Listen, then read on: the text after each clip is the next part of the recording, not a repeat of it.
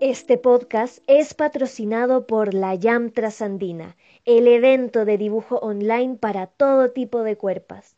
Todos los sábados se realiza una nueva experiencia de dibujo con dos modelos nuevos que posan en torno a una investigación personal y performática. Súmense ya a este experimento latinoamericano cada sábado. Para más información, sigan en Instagram a arroba la trasandina. Así que afilen ya sus lápices y sean parte de esta experiencia.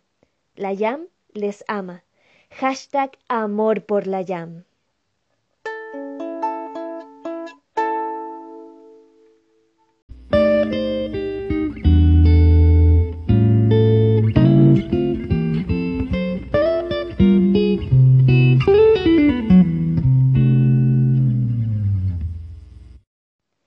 Hola, hola mis chiquis hermosos, sean muy bienvenidos una vez más al podcast de las experiencias anoréxicas de la flaca. Hoy tenemos un capítulo doble cargado de nuevas aventuras y experiencias, además de una reflexión que nos dejará harto en qué pensar en este día. Pero bueno, vamos ya que esto es Hasta que choque el hueso. Crónicas anoréxicas por Fer Beatriz. Parte 1. Capítulo la flaca baila en la cocina.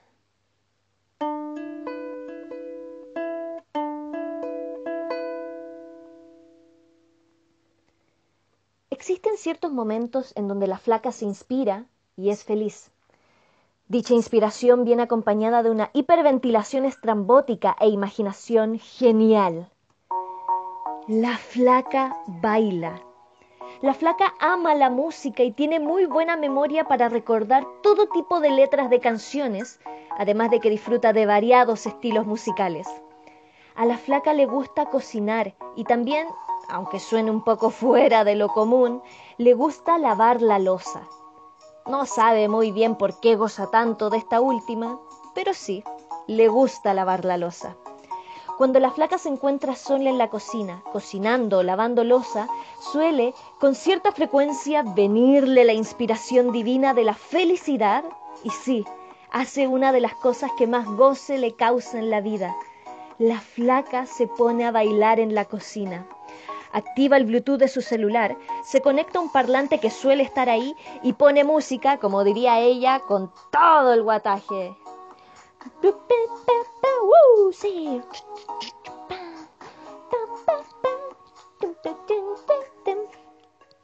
Ya sea con las manos sosteniendo una cebolla o pelando un zapallo o llenas de espuma de lavalosas, la flaca baila libremente encerrada en la cocina, escuchando sus canciones favoritas provenientes de todos los estilos habidos y por haber. Baila, canta, pone caras y lo goza. Se imagina cómo ella le canta a una multitud de amigues en algún bar karaoke, o se ve a sí misma bailando en algún carrete, inventando pasos, gozando de los ritmos musicales y de la libertad que siente al ser ella misma en todo su esplendor, ahí mismo, encerrada en la cocina. Ya sea desde Bonnie Tyler hasta Bad Bunny, desde Bomba Stereo hasta The Smith, la flaca canta y baila en la cocina imaginándose y sintiendo que ese momento es el mejor momento que puede vivir en el presente. No prefiere estar en ningún otro lugar, solo ahí, encerrada en la cocina. Está cómoda y se siente feliz. Obviamente en varias ocasiones ha pasado que alguien llega y entra a la cocina. Es entonces cuando la flaca rápidamente hace como si nada y sigue haciendo lo que estaba haciendo, cocinando o lavando losa.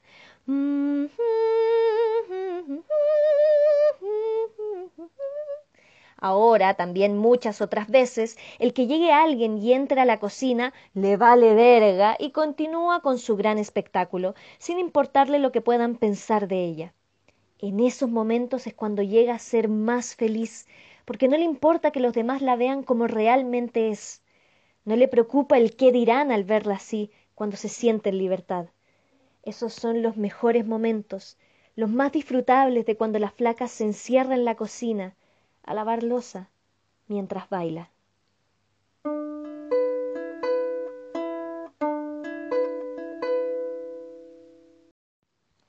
Momento del dato de interés.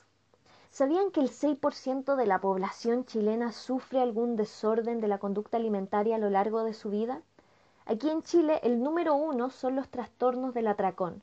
Luego viene la bulimia nerviosa y por último la anorexia nerviosa. Estos trastornos tienen mayor mortalidad que cualquier otro tipo de trastorno mental. Esto quiere decir que un gran porcentaje de las personas que los padecemos corremos el riesgo de morir biológicamente. Estas enfermedades nos matan. Las personas que la padecen pueden morir por falla cardíaca o por alguna otra falla de algún otro órgano, por malnutrición o incluso por suicidio. Por ejemplo, el 20% de las personas con anorexia nerviosa morirán prematuramente por complicaciones relacionadas al trastorno. Chiquis, esto es algo muy duro y a mí me cuesta creerlo aún, pero yo estuve al borde de la muerte. Mi corazón estaba muy sobreexigido y asimismo toda mi cuerpo. Llegué a pesar 36 kilos con mi metro setenta y mis 25 años de edad. Por eso, es importante para mí decirles que hay que estar alerta y buscar ayuda cuando la baja de peso es significativa, tanto en nosotros como en algún ser querido o una amiga. También hay que estar alerta cuando hay cambios de ánimo o conductas poco saludables para bajar de peso en la persona. Chiquis, cuidémonos entre todos. Y recuerden, si un cuerpo duele, dolemos todos. Fin del dato de interés. Siguiente capítulo. La flaca y el plato de comida.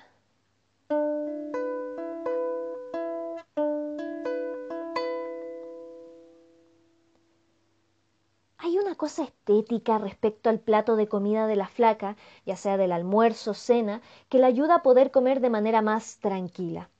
Es como si, de alguna forma, la comida entrara primero por los ojos de la flaca y luego por la boca.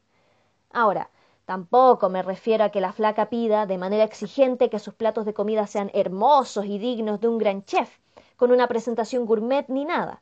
No, cuando hablamos de la parte estética me refiero más a qué tan lleno se ve o no el plato que le sirven a la flaca. O sea, podría decirse que va más por una cosa de distribución de los alimentos puestos en el plato. A ella le relaja de cierta forma que los alimentos en su plato estén lo más compactados posibles para crearse una ilusión de que no es una gran porción y de que puede comer tranquila. Y no solo esto incluye a los alimentos, sino que también a las distintas formas y tamaños de los platos o recipientes en donde se sirven estos alimentos, sumando también este mismo criterio a los servicios, cuchara, cuchillo, tenedor. Estos también son alimentos que ayudan a la flaca a poder entregarse más a comer ciertos alimentos. Si la sopa o las lentejas vienen en un pocillo en vez de un plato hondo de sopa, eso la relaja más. Si el arroz con pollo viene en un plato más pequeño, con todos los alimentos bien compactados en el centro de este, en vez de esparramados por todas partes, también eso la relaja más. Y así. Es increíble pensar cómo, aunque se trate de las mismas porciones de alimentos, la flaca tiene más seguridad de comerlos si vienen presentados de una forma o de otra. Es como si una voz dentro de su cabeza le dijera qué es lo que está correcto comer y de qué manera comerlo. Parte de su tratamiento tiene que ver con aceptar comer de todas las formas posibles y no tratar de engañarse a sí misma con ciertas maneras y o ritos sobre cómo debiera comer sus alimentos. Lo complejo viene cuando comparte mesa con otras personas.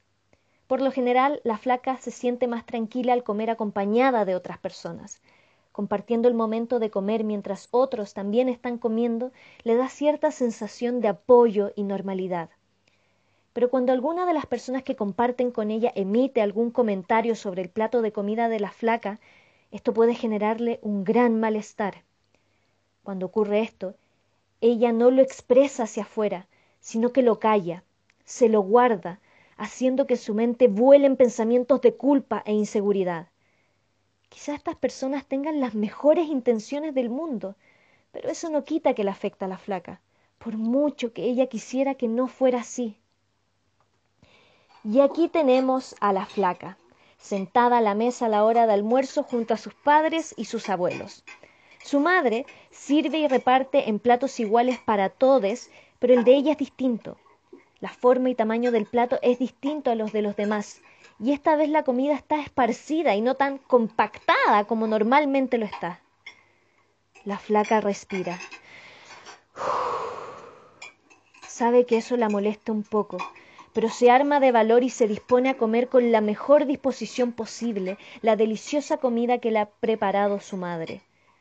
Todo bien, hasta que el tata de la flaca, un hombre bueno, cariñoso y de campo, emite un comentario con la mejor intención posible, pero que a la flaca le quiebra todos sus esfuerzos para comer tranquilamente. Sí, manso latito que se va a mandar.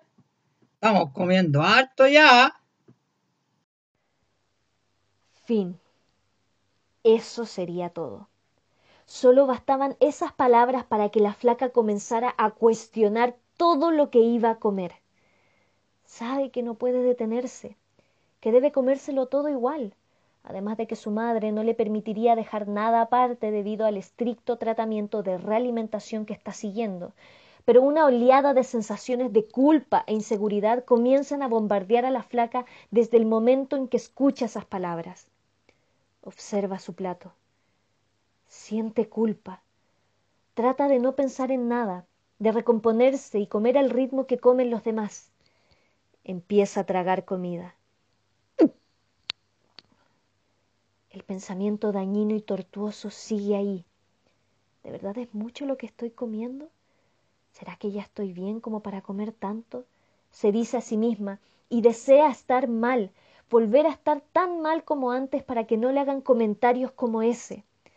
La flaca es muy insegura y sabe que el deseo de volver a estar mal y en riesgo severo cada vez que alguien le dice o insinúa que se le ve mejor es algo patógeno en ella.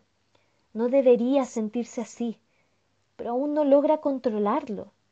Sabe que debería agradecer el estar un poco mejor y más sana que antes, pero aún está esa voz dentro de ella que la hace anhelar el estar mal, el verse mal, el hacerse daño, para que los demás no le hagan esos comentarios y puedan, por mucha vergüenza que le dé aceptarlo, seguir preocupados y atentos de ella. Sí, es verdad. La flaca teme que una vez que esté mejor, perderá la atención y el amor de su familia y ya no se preocuparán por ella. Le da vergüenza aceptarlo. Se siente pésimo por sentirse así, pero lamentablemente es así.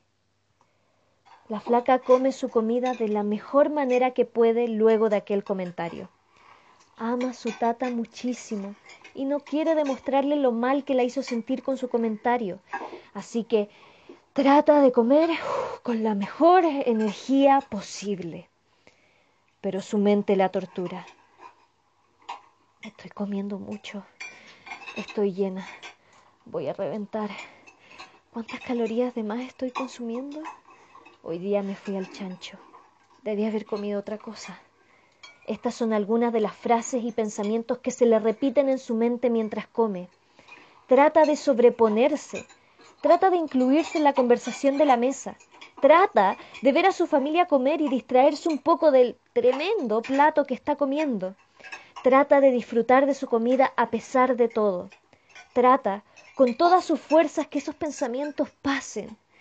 Pero una vez ya se termina su plato y siente lo satisfecha que ha quedado, le sobreviene la culpa. ¿Cómo pude haber comido tanto? se dice a sí misma. Se martiriza por no ser capaz de evadir esos comentarios y de que no le importen en lo más mínimo.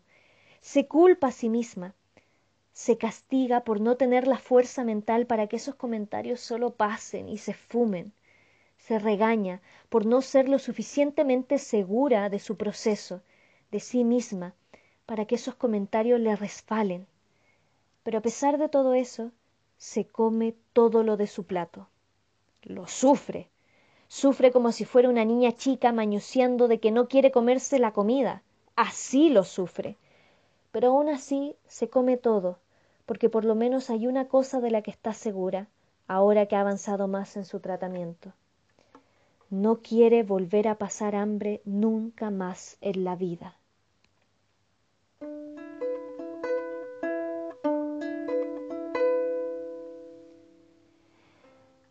y así damos por finalizado el capítulo de hoy, chiquis. Gracias, gracias por compartir una vez más esta experiencia conmigo. Si les gustó, recuerden que pueden dejarme sus comentarios, reflexiones y pensamientos por DM en mi Instagram, arroba la general Cancino. Recuerden ahí siempre seguirme o en mi página web con los escritos originales. Recuerden que pueden encontrar el link de esta página en la descripción de este mismo capítulo o en mi biografía de Instagram. Todos los viernes estaré lanzando un nuevo capítulo, así que atentis. Pueden seguir este podcast en Spotify y Anchor. La colaboración vocal de este capítulo es del maravilloso actor Sebastián Trincado. Síganlo en arroba sebatv, se escribe seba-t-b corta en Instagram. Y eso sería todo por hoy. Un beso enorme con alcohol gel para ustedes, mis chiquis, y recuerden siempre cuidarnos entre todos. Yo les amo. Bye.